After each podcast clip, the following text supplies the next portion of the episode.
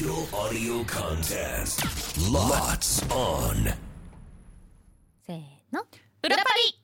どうも斉藤ひとみです。酒井春奈です。さあこの番組は FM 新潟毎週月曜日から木曜日午後1時30分から放送中午後パーティー午後パリのロッツオン限定コンテンツです、はい。午後パリメンバーがここでしか聞けないことを話したり何かにチャレンジしたり自由にお届けしていきます、早速ですが今週裏パリでお届けするコーナーは今さら聞けないことリレー。イエイ。ゴーゴーパーティーゴゴパリが始まって1週間ということでゴゴパリチームの中をさらに良くしていかないといけないということでですねゴゴパリパーソナリティからゴゴパリパーソナリティへということで今さら聞けない質問を投げかけようというコーナーです。なるほどね、はい。では早速酒井春奈さんへということで、はい。月曜パーソナリティのミカ・ウォーカーから今さら聞けない質問です。なんで鍛え始めたの？鍛えてよかったなって思うことは？まあ、どこから話すかっていう感じはするんですが、うんうんうん。多分一番最初に本当に結構定期的にジムに行き始めたのはうんと私その前転勤族だったんですよ。あのー言ったじゃないですか。ほらあの「ゴ上映ゴパリ」のインスタライブの時に。あああああその県職員で病院局にいた時に上越に転勤になってうん。上越って縁もゆかりもなくてお友達全くいない状態。まあ本当にね今皆さんがね抱えているような新生活のいろいろなそういうもう本当周りに友達いないどうしたらいいか分かんない行くとこないみたいなのでジムに入ったのが、まあ、一番最初かなって感じがします。うんうんでこうやることないから言ったらあれなんですけどその仕事終わってからまあうんそうでトレーニングをし始めてでもその時はゆるゆる本当にあの見よう見まねで置いてある機械を使うぐらいだったんですよね。で、まあ、新潟帰ってきてからあの FM 新潟入ってからもジムずっと契約してたんですよ。へえそうそれこそ。だってサリナと2人でジム入ってたことあるんですよ。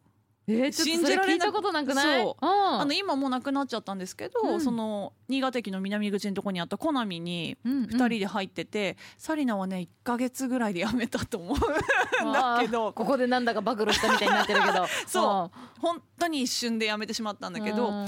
でそのコナミに行っててその時に、まあ、初めてテレビでえっとまあこれラジオだけど別にあの生放送じゃないからあの BS 富士の大きい、うん、と旅行番組が決まって、うん。まあ、温泉入浴シーンがあると。あで別に、うん、とそのバーンって太ってたわけじゃないんだけどせっかくだったらその1週間の長期ロケだし自分メインで使ってもらえるからちょっと頑張ろうと思って、うん。初めてパーソナルトレーニングを受けたんですよね。へー。だから本当 FM 新潟に入った年の秋かなうん。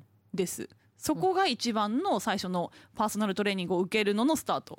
でも今はもう立場が変わってそうなんですよね。トレーナー側じゃん。そうそうそうなんですよ。まあそこからまああの他のトレーナーさんにも習うようになってこう大会とか声かけてもらっうん。てっていうまあ今の皆さんが知ってる流れですね。ベストボディジャパン出たりサマースタイルアワード出たりっていう、まあ、知っての通りの流れになってる。うん。だから最初鍛え始めたのは本当にいわゆる趣味がない暇つぶし。えーそれがここまでになるんだね。そうそうなんですよ。あなただって本当にジムとか自分をあのトレーニングできない時期逆に調子悪いっていうもんね今ね、うん肩がねすごい凝るトレーニングできないと。すごいな。その感覚その境地まで行ったことがないから分かんないわもう本当に。だからそのミカが聞いてくれた鍛えてよかったなと思う言葉はもう本当にトレーニングしてるとその体が楽腰痛とかもなくなったし肩こりもトレーニングしてる時の方がない。だからデスクワーク忙しすぎてデスクワークしてる時の方が全然肩こるし。へえあと一番良かったのはなんか結局どんな仕事しててもまあ他人とやっぱり関わることが多くてまあ他の人のやっぱり意見とかそういうのってどうしても耳に入ってきちゃうんだけどもう自分だけの時間私本当にトレーニングって一人でしかしないし正直誰かとコミュニケーション取りたくないタイプなんですよ。だからもうジムで話しかけないでオーラも全開なんだけどそれ自分のことに集中できる時間ってやっぱすごい頭リセットするのにめっちゃよくて。うん。そうだから皆さん様々そういう時間あると思うんだけど私にとってはそれがトレーニングって感じですね。なるほど、はい、まああの実際ねもっともっと深く春菜のことを知りたいと思えば行けばいいんでしょ？そうなんです。お店にねありがとうございます。今日の「午後パリ」でもね CM 流れてたけどザ・シティジムにぜひお越しください。いやでもね本当に鍛えたらあの自分の体が自分で思うように動かせるってめちゃくちゃ精神面安定するんですよ。自分の体が思うようにならないことっていっぱいあるじゃないですか、はい。こうやったらこの体がこうやって動くんだっていうその感覚って結構こう元気になれる秘訣なんじゃないかなって私は思ってます。頑張りたいと思います。さあ続いて斉藤ひとみさんへ。火曜パーソナリティ木村あさみさんから今さら聞けない質問。モテ期ってありました？いやいやちょっと待ってなんだこの質問は？舐めてるなあさみアイドルに向かってモテ期ってありました。何をもってモテてたかっていうところの物差しはね人それぞれでしょういからね。やでもアイドル時代モテてたんじゃないですか。ということにしておきましょうかね。いやどういうことですか？どういうこと？だってもモテたって言っておかないとさ、応援してくれてた人たちにさえ？じゃん？いやそれはあの忖度なくこれは裏パリらしくいきましょうよ。どういうことですか？それは。えええ？モテてなかったってことですか？えいや待った。斉藤ひとみさんはもう一般と感覚がずれているんだった皆さん。ちょっと待ってよ。まあまあうーんそうね。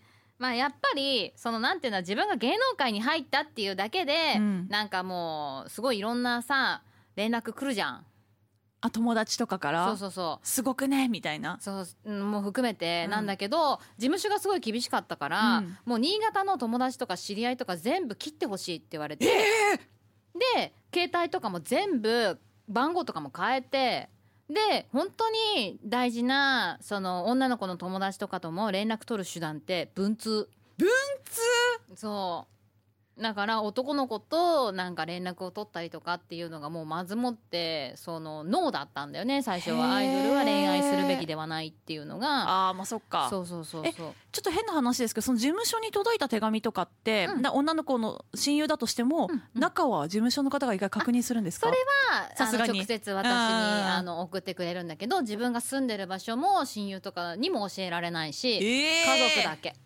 もうとにかく携帯番号も全部変えられてうん。そう。もう最小限の人としか連絡が取れなくなってもうとにかく仕事に集中しましょう、はいはい。あなたはデビューするんですよこれから、はい。生半可な気持ちでやるんですか？新潟帰っていいよっていう世界からスタートしたからもうまず、まあ、プライベートの方で言うとそういった感情っていうかはもうもはやもうなんかどこに行ったかよくわかんない。えちょっとめっちゃこの浅見の質問からずれてどんどん聞きたくなっちゃうんだけどえじゃあ外食とかそういうのもいけないってことですか？ほとんど行かなかったね。あとはなんか、行く場所によっても指定されてたそのイメージがあるからその、えーね。まあ今となってはなんどういうことっていう話だけどやっぱり焼肉店にとっても、リーズナブルで食べられるお店うん。と、やっぱり高級なお店って言ったら、なんか高級な方に行ってるイメージの方をどうしてもつけたかったんだよね最初の頃は。まあ、よく分かんなかったけどね、まあ、だからっつってて収入的にはいけなかったんだけどね、うんうん。えーでもそうなんだ。だか そら私たちみたいに疲れたから古町行きますかみたいなのはもうあないないない、基本的にはない。ないなって思って。はあだからそのモテ期みたいなのっていうのは自分がモテてるなっていう考えになるのは異性とかじゃなくてやっぱり自分が必要とされてるなっていう風になる瞬間じゃない、うーん。じゃになるじゃんか。だからお仕事とかもそうだし。だから FM 新潟来たばっかりの時はモテてたよなんでですか？どんなところで？そう感じたんですか、仕事めっちゃあったもん。あそういうことか。なんか、うん。え待って今モテてないみたいな感じやめてもらっていいですか？これ偉い人聞いてないよね。聞いてないと思うよ。聞いてないから大丈夫。まあまあでもなんなんだろうな。必要とされるっていうのをなんか、あーなんかモテてるなっていうふうにいやちょちょっとじゃあもう突っ込みますよ。じゃあそのアイドル時代はまあ仕方ないとしましょう、うんうん。でじゃあ卒業してからの人生もあるわけだし、うんうんとその前の若い頃もあるわけじゃないですか、うんその中でのモテ期はなかったんですか？あったでしょあーまああるね。あるんじゃない？それいつですか？えー？小学校とかやめてくださいよ。いやいやでもまあうんうー？いや言ってよ。何このすっとぼけた。え えじゃないんですよ。もうモテるってなんどういうしたらモテんの？わかんないもんだって。異性からも一番モテたな人生で。一番モテたなっていうタイミングをただ今言えばいいんですよ。だってあのお付き合いしている人がいないっていうタイミングがほとんどないもん、ねえ何なの？逆に。腹立つわ。腹立つねみんな。だからだからだからそうすると必然的にさ来ないじゃん誰々の彼あ彼氏じゃない彼女だからっていうやつで来ないじゃん。だってみんな、はい。彼氏なし独身35歳の目の前で彼氏いなかったことないからって。そうあなたに向けて言ったわけじゃないのよ。う目の前で聞いていやいやいやいやでも面白い話聞けましたね。すごい質問だったと思うんだよだってこれ。いやめちゃくちゃすごいわ。さすが斎藤ひという。いやすごい。すごいですよ。では次いきますよ、あはい最後になります。月曜火曜パーソナリティ関田正人からお二人へ今さら聞けない質問。午後パリ唯一の男性パーソナリティ関田がいるっていうのはどうですか？どうですか？これどういう質問なんだ？